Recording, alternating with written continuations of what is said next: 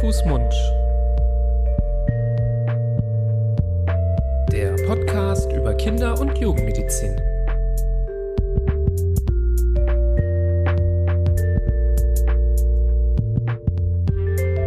So, ihr Lieben, und herzlich willkommen zu einer weiteren Folge von Hand, Fuß, Mund, eurem Podcast über Kinder- und Jugendmedizin. Wie immer begrüßen euch eure beiden Gastgeber. Das bin einmal ich, der Nibras, und an meiner Seite der liebe Florian, der schon hier rüber winkt. Hallo, Hallo. lieber Florian. Hallo. Ich hoffe, dir geht's gut. Ja, vielen Dank. Ich hoffe, du bist gut erholt aus dem Mhm. Urlaub heimgekehrt. Ja, Ja? Dankeschön. Das ist ja immer die Frage, wenn man mit der ganzen Familie Urlaub hat, ist man danach erholter oder ist man danach fertiger als sonst? Gibt ja schon Also- viele, die sagen, vielleicht stimmt auch der ein oder andere hier zu, der hier zuhört, dass äh, manche sagen, so anstrengend wie ein Urlaub war es nie, weil es gab gar keine Möglichkeit, die Kinder mal abzugeben, wenn man es jetzt zum Beispiel von Kita Ja. und Kindergarten gewohnt ist. Äh, Absolut. Ja, erstens das. Also, aber das ist ja auch das Schöne natürlich am Urlaub, dass man wirklich ähm, 24 Stunden am Tag aufeinander hängt. Ähm, dafür macht man den Kram ja auch, damit man mehr Qualitätszeit hat. Auf der anderen Seite, die habe ich es gerade schon gesagt, äh, wir sind heute Nacht zurückgekommen nach zwölfeinhalb Stunden Autofahrt, mehr oder weniger nonstop, nur vereinzelte Pinkelpausen. Ähm, ja, mit vier Kindern, zwölfeinhalb Stunden, das ist schon, ich würde schon äh, unter die Kategorie sportlich äh, fallen lassen.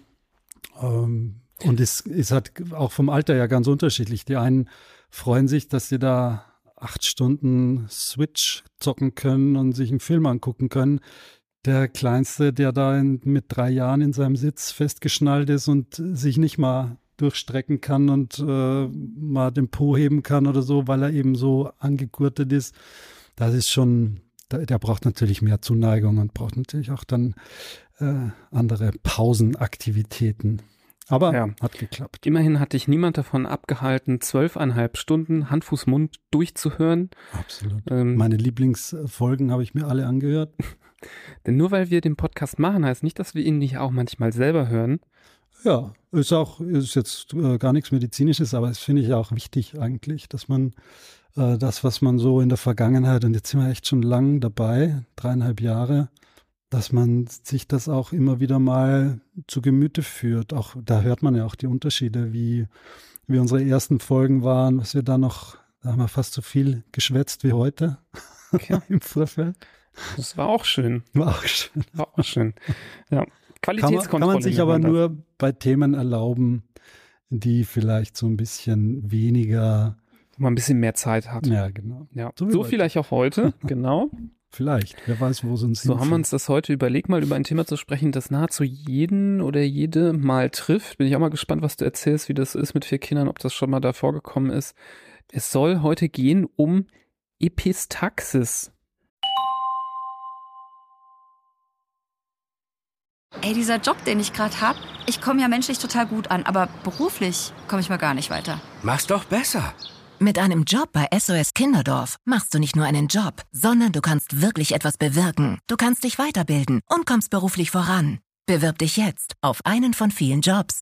SOS Kinderdorf. Mach's doch besser.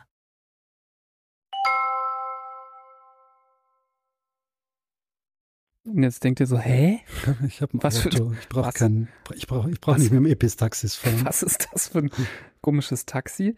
Ähm, ja, das ist der relativ bekloppte, ich habe mich nie an den Namen gewöhnt, auch wenn ich den Mhm. irgendwie im Alltag benutze, im Krankenhaus oder mal aufschreibe. Jedes Mal, wenn ich ihn aufschreibe, denke ich so irgendwie komisch. Es ist eben der medizinische Begriff für das Nasenbluten. Ähm, ein Phänomen, das ja schon auch bei Erwachsenen regelmäßig auftreten kann. Vielleicht ist das auch für den einen oder anderen persönlich auch interessant mal zu hören, aber eben auch regelmäßig bei Kindern. Kennst du das von euch? Oder nur wenn einer auf die Nase gefallen ist? Kaum, genau. Eigentlich nur, wenn es, also ganz selten und nur wenn es wirklich mal ein Trauma gab, also jemand äh, eine auf die Nase bekommen hat.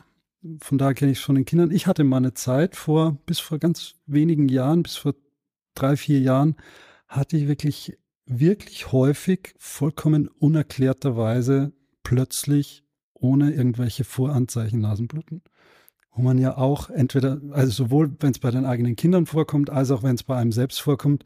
Ich finde, das ist immer ein Thema, wo man stutzig wird. Ich weiß nicht, ob es daran liegt, dass wir Hämatologen und Onkologen sind, aber es ist immer so, hm, warum, warum habe ich jetzt Nasenbluten? Auf einmal, ohne, ohne dass ich jetzt gepopelt habe oder gegen die Wand gelaufen bin oder einen Schnupfen habe oder so. Da kommen wir gleich noch dazu, was mhm. da alles Ursache sein kann, sondern einfach aus heiteren Himmel, pip, pip, pip, tropft aus der Nase. Was, was ist da falsch gelaufen? Mhm. Ja, ich kenne das auch. Ich bin du? auch so ein, genau. ich bin auch so ein Nasenbluter. Ja?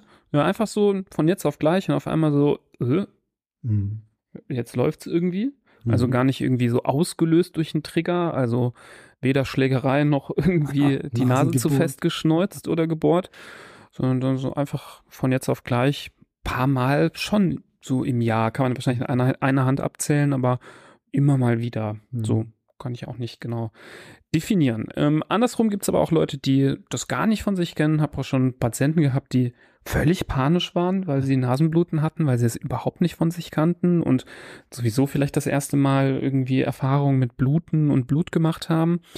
Ähm, genau, so gibt es eben unterschiedliche Ausprägungen und ganz häufig ist eben die Frage von besorgten Eltern, äh, woher kommt das? Was kann das sein? Ähm, ist das jetzt schlimm? Ähm, muss man sich jetzt Sorgen machen? Und da, deswegen haben wir uns überlegt, heute mal darüber zu sprechen. Ähm, genau, versuchen wir ein bisschen Struktur reinzubringen. Also allgemein kann man schon mal pauschal sagen, ist Nasenbluten halt eben ein Phänomen, das auftritt durch Verletzung von kleinen Blutgefäßen in der Nasenschleimhaut. Wir wissen ja, die Nase von innen ist mit Schleimhaut ausgekleidet, wie wir sie auch aus der Mundhöhle zum Beispiel kennen. Also eben so eine sehr, sehr ähm, feine, zarte Haut, die deutlich empfindlicher ist als die Haut jetzt an der Körperoberfläche. Und gerade im vorderen Teil der Nase ist die Durchblutung dieser Schleimhaut besonders stark und besonders gut. Ähm, und da ist eben dieser äh, sogenannte berühmte unter Medizinern berühmte Locus Kieselbachii, so heißt der, weil anscheinend irgendwer der Kieselbach heißt, das mal irgendwie entdeckt hat oder beschrieben hat, ähm, wie das genau oder von. Sich gedacht, oder es gesehen hat und sich gedacht hat, das sieht aus wie ein Kieselbach. Also Kann auch sein. Ist. Kann auch sein. Ähm, ich dachte eher, dass der so heißt und sich gedacht hat, was kann ich nach mir benennen? Ach, da vorne, dem vorderen Abschnitt der Nasenschleimhaut, den hat noch keiner nach sich benannt, dann nehme ich den jetzt für dich. Äh, so fühlt sich so ein bisschen an. Aber eben dieser Locus Kieselbachi, das ist eben genau der Bereich, der am häufigsten äh, Nasenbluten verursacht oder die Quelle ist vom Nasenbluten. Ähm, da kennen sich auch ganz besonders HNO-Ärzte gut mit aus, ähm, die regelmäßig da mal reinschauen.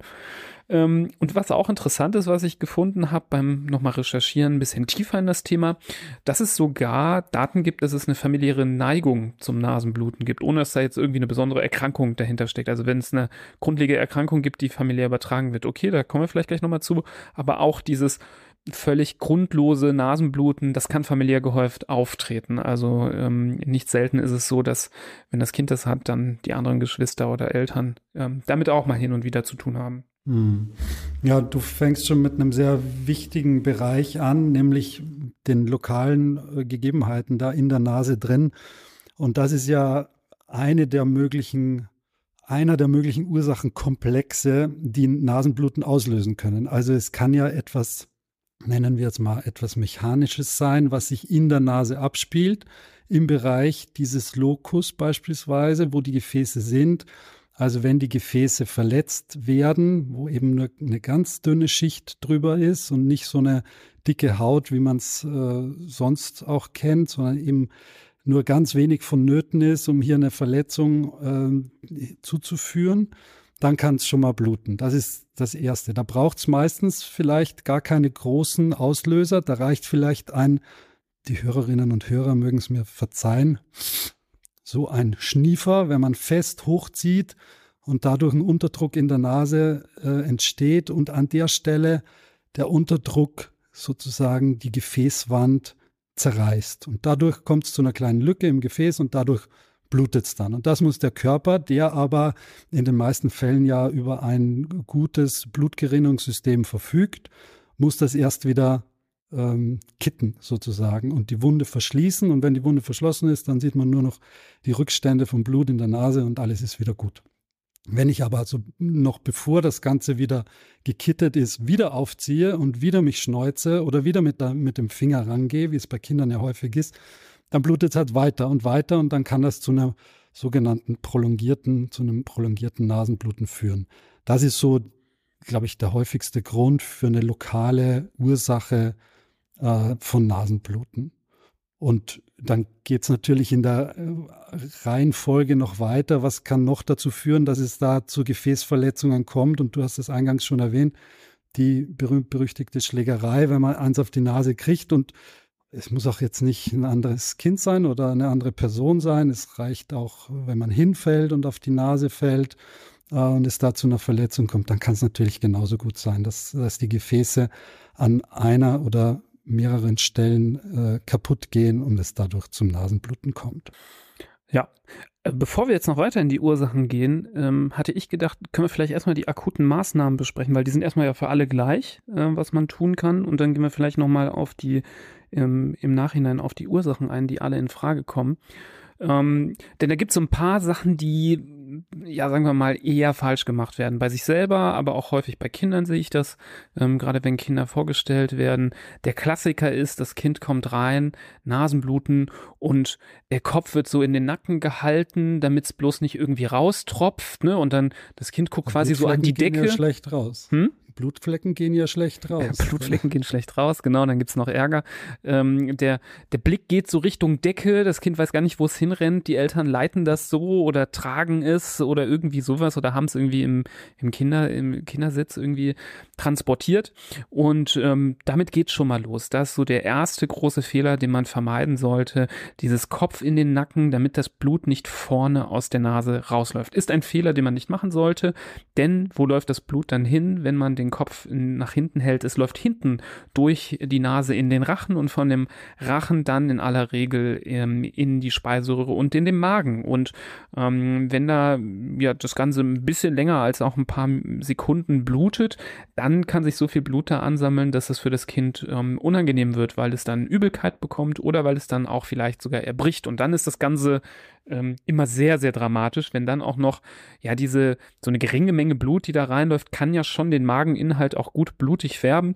Und dann erbricht das Kind auch noch blutig und dann sind alle hell auf äh, in ähm, Sorge und ähm, völlig entsetzt von diesem Bild, was sich dann bietet.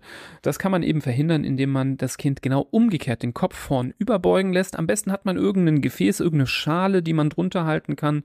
Im Krankenhaus gibt es natürlich Nierenschalen. Zu Hause kann man egal was nehmen. Am besten einfach irgendein Tuch, Handtuch, was man nicht mehr braucht oder von mir aus auch eine Tupperdose oder was weiß ich. Aber ähm, irgendwas, was man nach äh, drunter hält, dass das Blut vorne aus der Nase laufen kann. Es sollte ja eh nicht so stark laufen, denn das zweite, was man tun tun sollte, sind die Nasenflügel schon versuchen abzudrücken.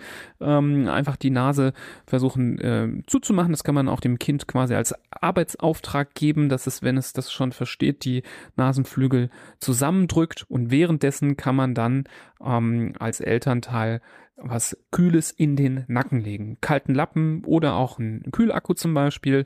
Denn ähm, was Kaltes im äh, Halsbereich führt dazu, dass die Gefäße sich in der Nase zusammenziehen und dadurch die Blutung auch ähm, ja, reduziert werden kann und ähm, ja, am besten schnellstmöglich zum Stillstand kommt. Also wenn man einen, was Kaltes im Nacken hat, hört es schneller auf, als wenn man das einfach so macht.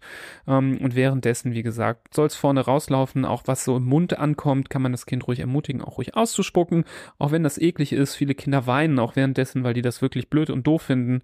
Aber ähm, es ist auf jeden Fall die bessere Wahl, als den Kopf so nach hinten zu stecken. Und ähm, es gibt auch noch diese Maßnahme, dass man was in die Nase reinschiebt, typischerweise irgendwie Klopapier, Zewa.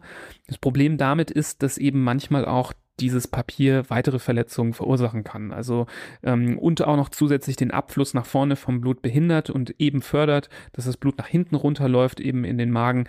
Deswegen eigentlich lieber darauf verzichten ruhig äh, ohne solche Tamponaden in der Nase arbeiten, Nase vorn überbeugen und äh, raus damit.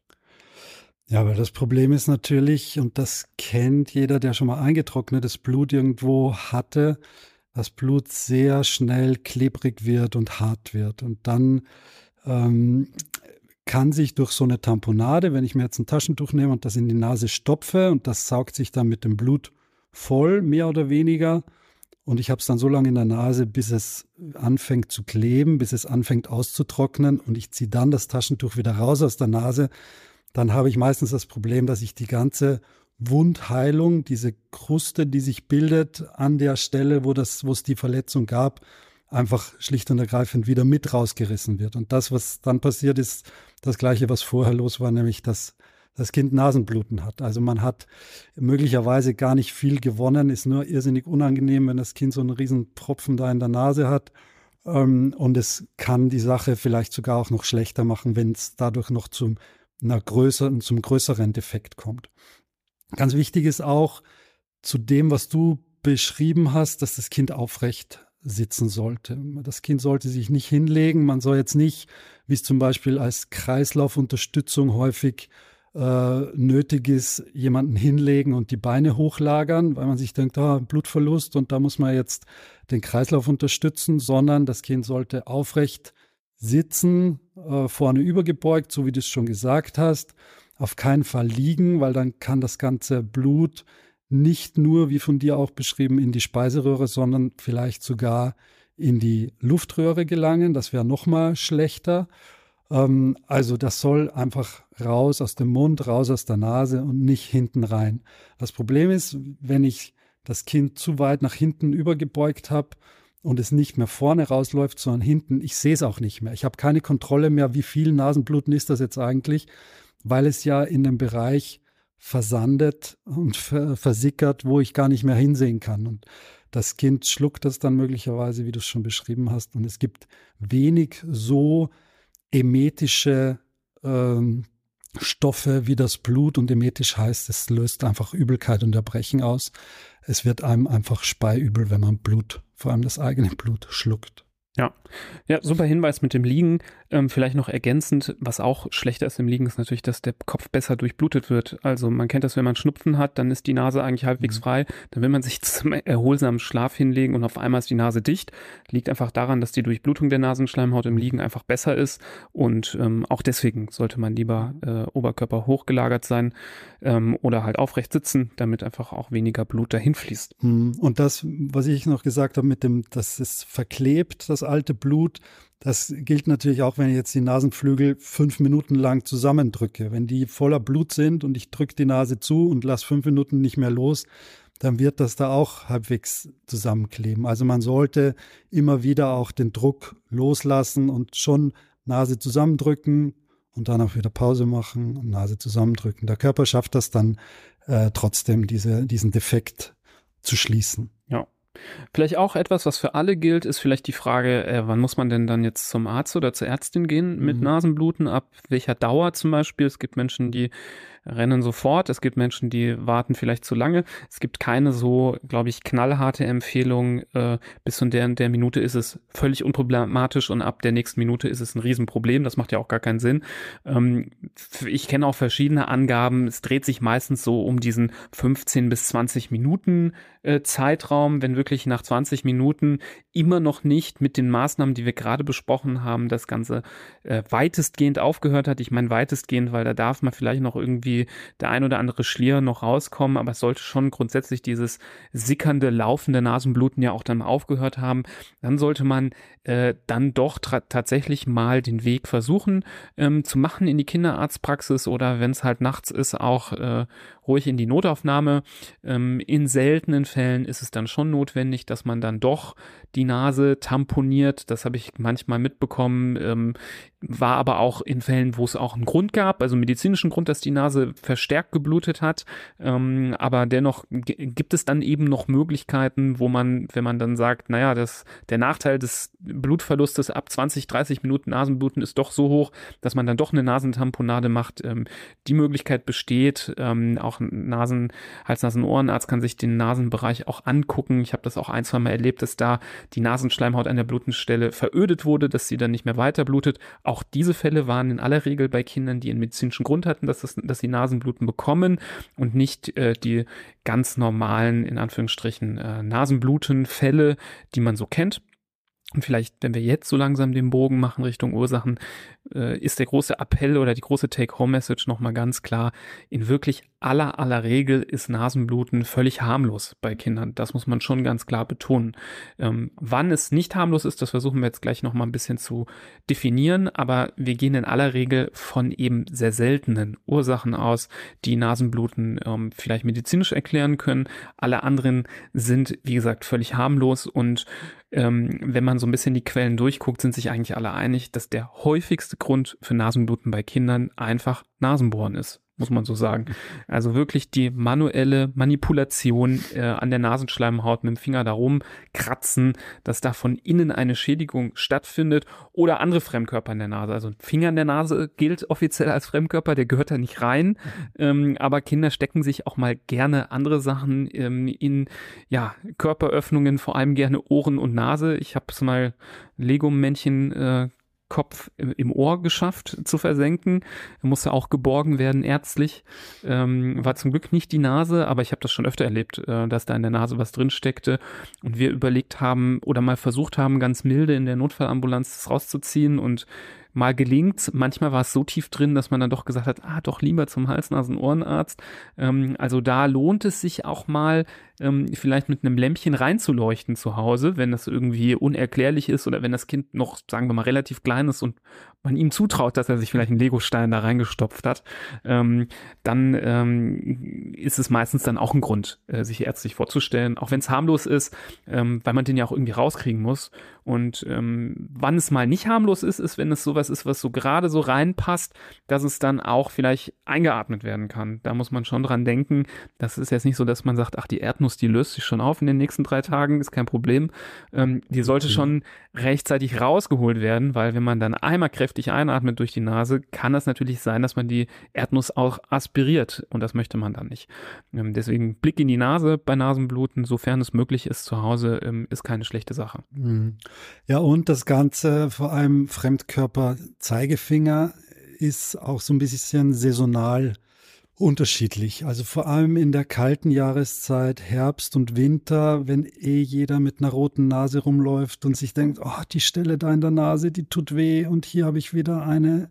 Das ist einfach, weil die Schleimhäute im Winter und äh, im Herbst ja, verletzlicher sind und trockener sind als sonst. Und deswegen können sich da eher dann so kleine Stellen bilden, wo dann auch, ähm, wo sich Krusten bilden. Und wenn man die Krusten dann als Kind oder auch als Erwachsener äh, wegkratzt, dann kann ein Teil dieser Schleimhaut mitgehen und dann kommt es eben zu Nasenbluten. Das ist im Sommer häufig, ähm, also deutlich seltener weil da eben man im, ja, im Großen und Ganzen viel gesündere Schleimhäute hat als jetzt in den Winter- und Herbstmonaten. Mhm. Was im Sommer schon mal sein kann, ist also diese Klimaanlagenluft. Mhm. Also wer in Räumlichkeiten ist, wo viel die Klimaanlage durchballert, ähm, da kann es schon auch sein, dass die Nasenschleimhaut von dieser trockenen Klimaanlagenluft auch äh, geschädigt wird. Ähm, in Deutschland muss man heutzutage sagen, sind ja leider viele Räume nicht klimatisiert, sodass das nicht so oft das Risiko ist. Aber typischer Fall ist ja auch zum Beispiel im Flugzeug. Mhm. Da hat man ja eher so diese trockene Luft und da merkt man, also merke ich auch immer selber an so längeren Flügen, dass dann irgendwie die Nasenschleimhaut nicht mehr ganz so äh, äh, Knorke ist und dann ähm, vielleicht eher das Risiko ist, dass es mal blutet. Ähm, und umgekehrt im Winter, wie gesagt, die, du hast die Heizungsluft äh, schon genannt, ne? Mhm. Ja, genau. Und anknüpfend an das, was ich eingangs gesagt habe mit den mechanischen Ursachen, also mit dem Nasenbohren oder eins auf die Nase bekommen, das Trauma muss auch nicht unmittelbar nur die Nase betreffen, äh, um Nasenbluten auszulösen. Also es kann auch eine schwere Gehirnerschütterung oder eine Schädelprellung oder noch weiter gedacht dann zum Beispiel jetzt mal ein Bruch der Schädelbasis, wo es dann zu Verletzungen kommt und Gefäßeinrissen kommt. Auch das kann zum Nasenbluten führen. Also ich muss nicht unbedingt auf die Nase drauffallen. Es reicht, unter Anführungszeichen, möglicherweise auch, dass ich zum Beispiel, wenn ich stürze und hart auf dem Kopf lande, dass ich dann äh, Nasenbluten bekomme. Je weiter das entfernt ist von der Nase, dieses Trauma, muss man sagen, desto beunruhigender äh, ist es dann wahrscheinlich, weil es ja durch die durch den Druck, der hier entsteht. Also der Druck muss ja höher sein, wenn die, wenn der Ort des Traumas weiter weg ist von der Nase, um Nasenbluten auszulösen. Also je, je weiter entfernt man dieses Trauma vermutet, desto eher sollte man das auch abklären lassen. Ähm, wenn man jetzt sieht, dass das Kind ganz klar auf den Hinterkopf gefallen ist und dann läuft das Blut aus der Nase mehrere Minuten lang, dann äh, ja, kann man sich schon mal, kann man da schon mal auch äh, nachgucken lassen und, und beobachten lassen. Mhm. Ja, also sagen wir mal so, die Erschütterung an sich kann natürlich ausreichen, dass trotzdem vorne ähm, mhm. die Nasenschleimhaut einfach irgendwie ähm, an einer Stelle ein Gefäß reißt, aber dennoch ähm, sollte man da etwas hellhöriger sein auf jeden Fall. Ähm, nur so, damit Entschuldigung, es ergänzend noch passt, wenn jetzt das Blut nicht aus dem Nasenloch kommt, sondern aus einem anderen Teil der Nase, zum Beispiel aus dem Nasenrücken nach einem Trauma, dann ist das natürlich schon sehr suggestiv für eine Fraktur oder ein äh, ähm, ja, ne, irgendwie eine Form von äh, größerer Verletzung, kann natürlich auch eine oberflächliche Verletzung sein, äh, kann ich auch aus eigener Erfahrung erzählen. So eine gebrochene Nase kann auch mal so aus dem Nasenrücken bluten. Das ist äh, nicht so angenehm. Deswegen schon auch, wenn das Kind sich so die Nase hält beim Nasenbluten, einmal gucken, wo kommt das Blut überhaupt her? Ähm, nicht, dass man das dann verpasst. Würde man natürlich später auch sehen durch ein dickes Hämatom auf der Nase, aber auch in dem Moment selber ruhig einmal schon mal nachgucken. Ähm, Du wolltest anders. Ja, also letztes Jahr zum Beispiel ist meiner sechsjährigen Tochter, äh, die ist unter das Pony gekommen und ähm, das Pony hat äh, ihr unter anderem einen Huf da gegen die Nasen, gegen den Nasenrücken äh, gedonnert, was zu einer massiven Schwellung der Nase geführt hat und natürlich auch zum Nasenbluten. Also die Ursache war klar für uns, warum es jetzt aus der Nase blutet, weil es einfach ein ordentliches Trauma war.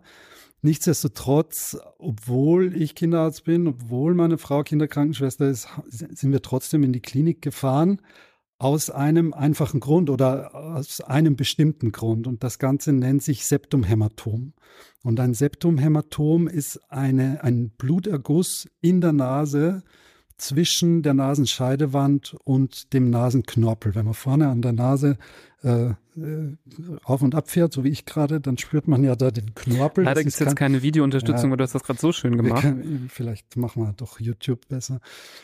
Ähm, und wenn es hier zu einem Hämatom kommt, also zu einem Bluterguss und zu einer Blutansammlung, dann kann das nicht adäquat abgebaut werden, möglicherweise, und kann zu einer Nekrose, also zu einem Absterben des Gewebes führen.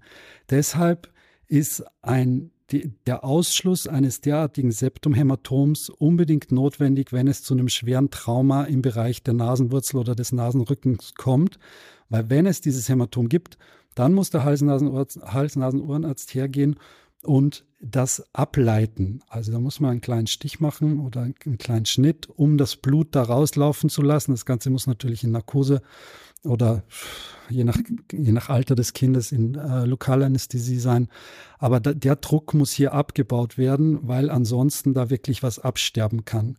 Und das sieht man als Normalsterblicher oder als Nicht-HNO-Arzt, sieht man das einfach nicht wirklich. Und deshalb war auch da für uns um äh, 8 Uhr abends auf dem Land in Österreich der Gang ins Provinzkrankenhaus unerlässlich, um das ausschließen zu lassen, weil es eben weitreichende Folgen haben kann. Das will man nicht weiter um, un, uninterveniert haben, weil es sonst wirklich zu schweren Schäden kommen kann. Ja, nee, das ist ein super Hinweis und das ist vielleicht auch ein ganz toller Hinweis eben auch für die ganzen äh, hier zuhörenden, ähm, ja, werdenden Kinderärzte und Ärztinnen, dass man da eben gerade nach einem Trauma, auch wenn es Nasenblut noch aufgehört hat, da nochmal ähm, durchaus auch fachmännisch, äh, HNO-ärztlich nochmal nachschauen lässt nach diesem Septumhämatom. Das ist sehr wichtig, das nochmal auszuschließen.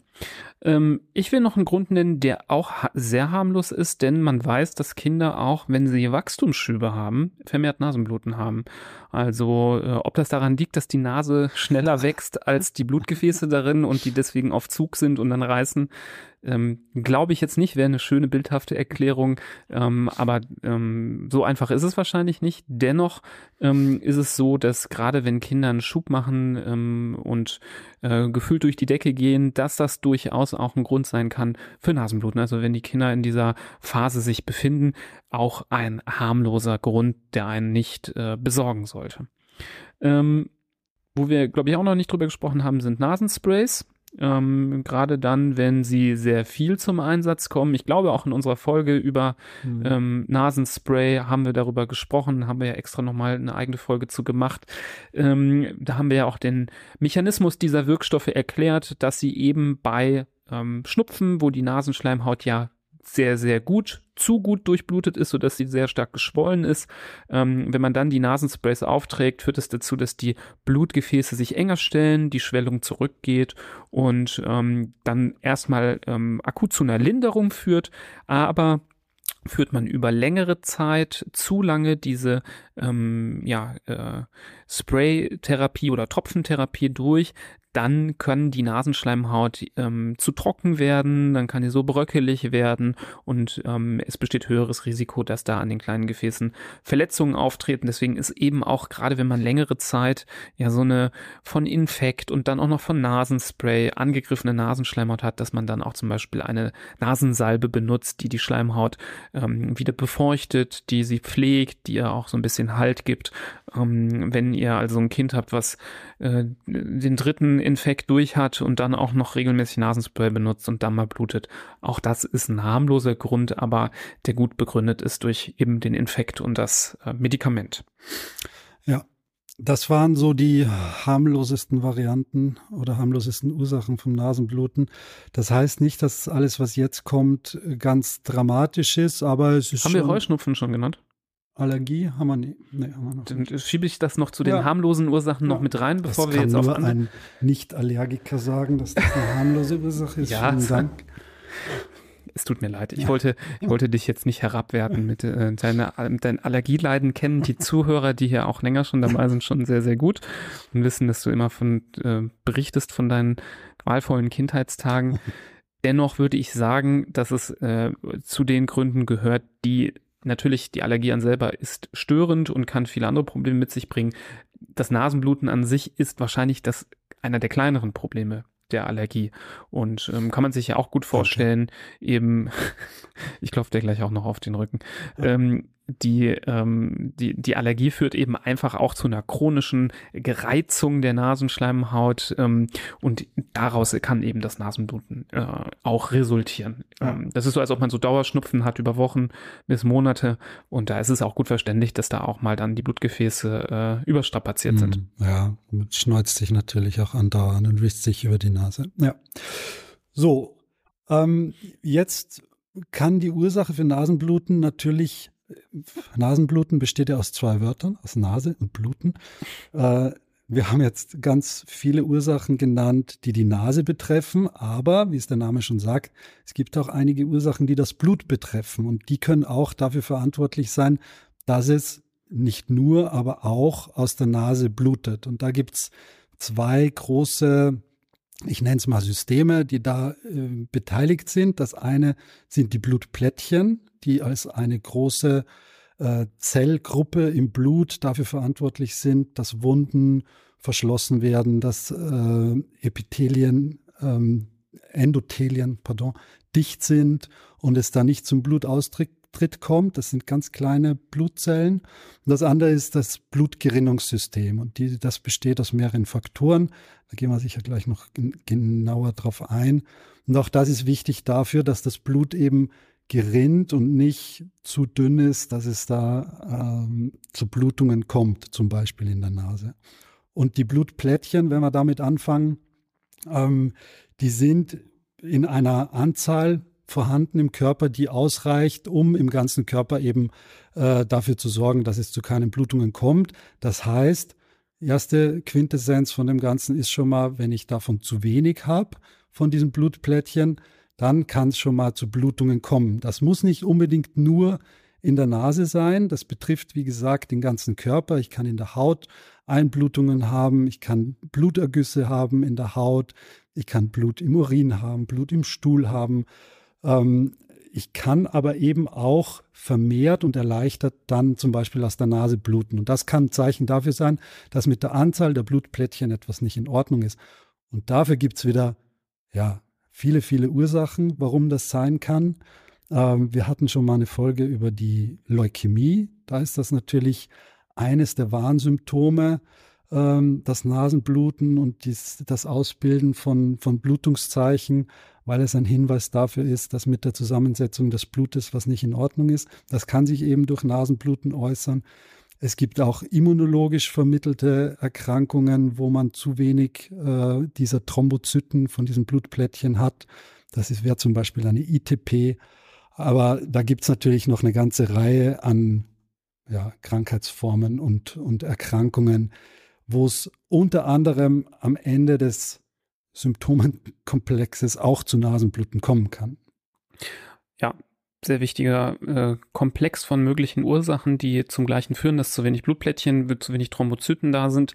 Ähm, bevor ihr jetzt völlig beunruhigt seid wegen dieser Ursachen, kann man, glaube ich, dazu nochmal sagen, Daran ist nicht zu denken bei einem einfachen, normalen, mal auftretenden Nasenbluten, was vielleicht auch gut durch andere Sachen begründet ist. Es gibt zwei Situationen, wo man dran denken sollte. Das ist, wenn Nasenbluten sehr häufig oder sehr lange auftritt, ohne dass es zum Stillstand kommt oder immer wiederkehrend, äh, sehr oft, sehr regelmäßig oder wenn zusätzlich zum Nasenbluten andere Blutungszeichen auftreten. Also das Kind hat zusätzlich zum Nasenbluten an sehr ungewöhnlichen Stellen, die nicht so wirklich ähm, klassisch sind, äh, blaue Flecke, die man nicht richtig versteht. Jeder kennt natürlich die typischen blauen Flecken vorne an den Schienbeinen. Welches Kind äh, äh, im Kindergarten und Grundschulalter hat die nicht? Äh, die sind nicht besorgniserregend.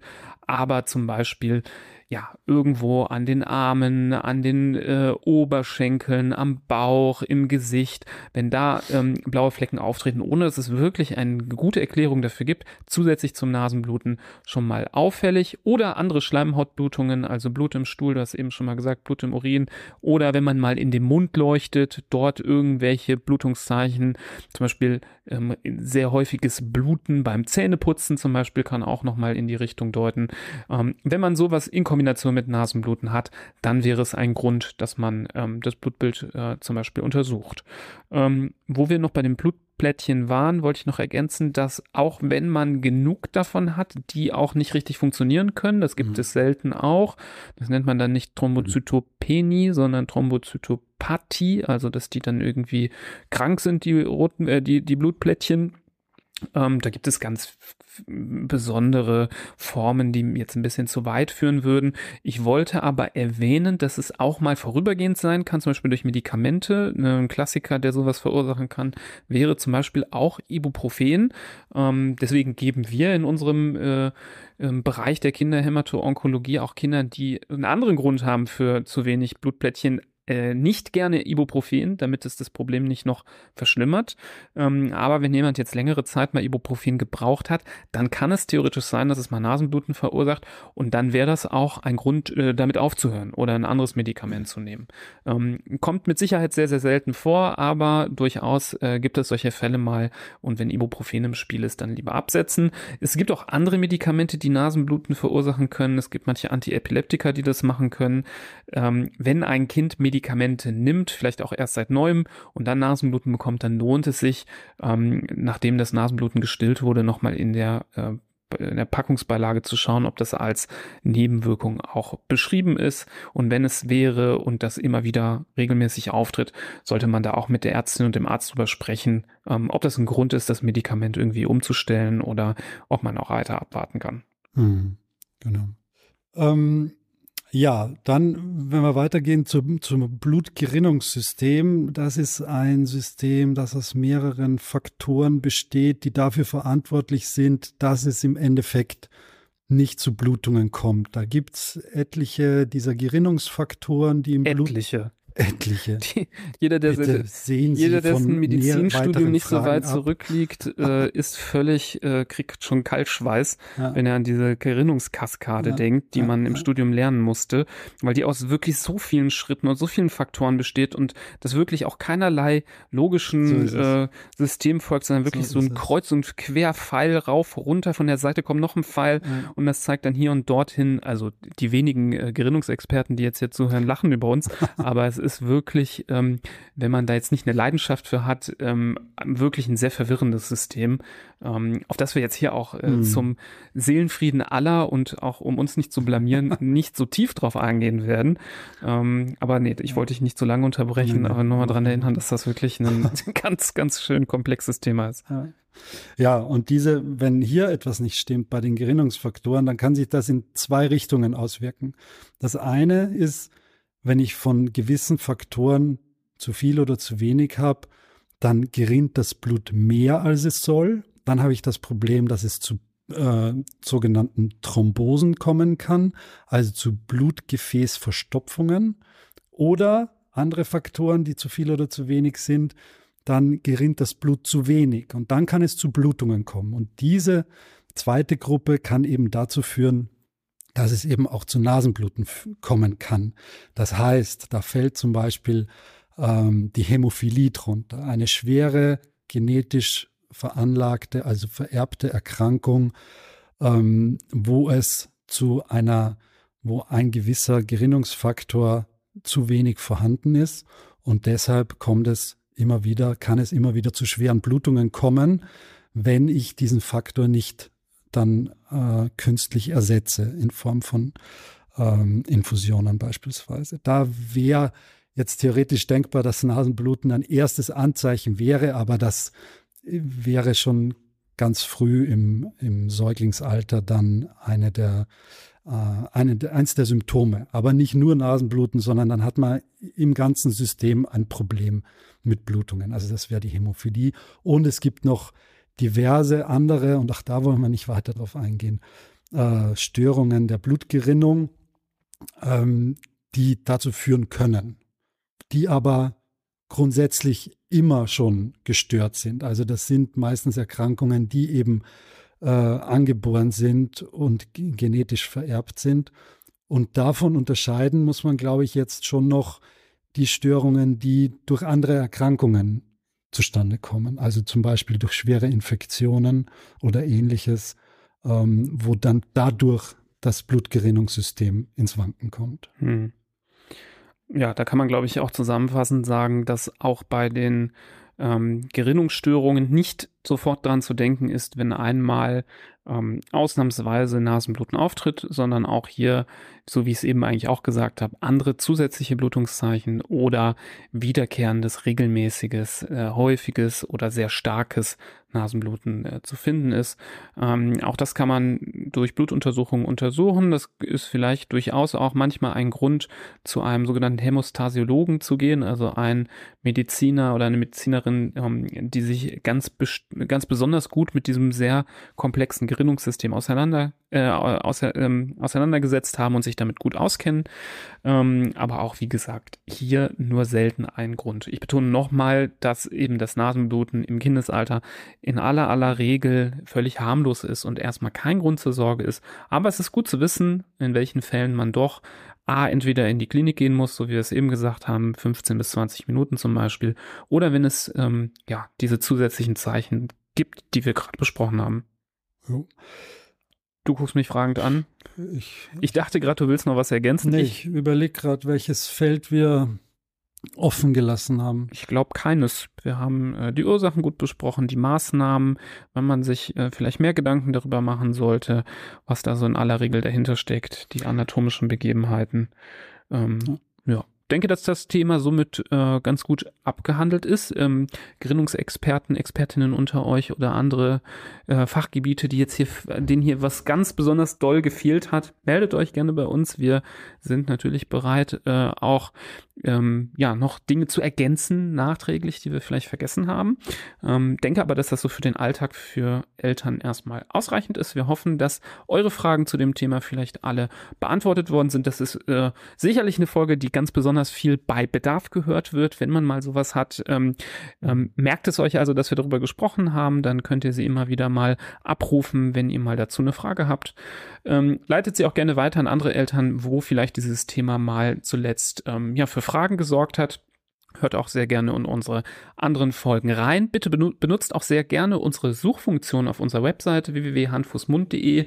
Dort könnt ihr unter dem Reiter der Podcast alle unsere Episoden sehen und oben rechts gibt es auch eine Suchfunktion. Wir kriegen immer wieder sehr, sehr viele ähm, Fragen oder Anfragen ähm, zu Themen, ob wir nicht darüber mal sprechen könnten, die wir bereits mal besprochen haben. Aber Läuse. Hast du gemerkt? Läuse kam vor kurzem. Ein ja. sehr beliebtes Thema, ja. aber haben wir leider schon. Ja, haben wir schon.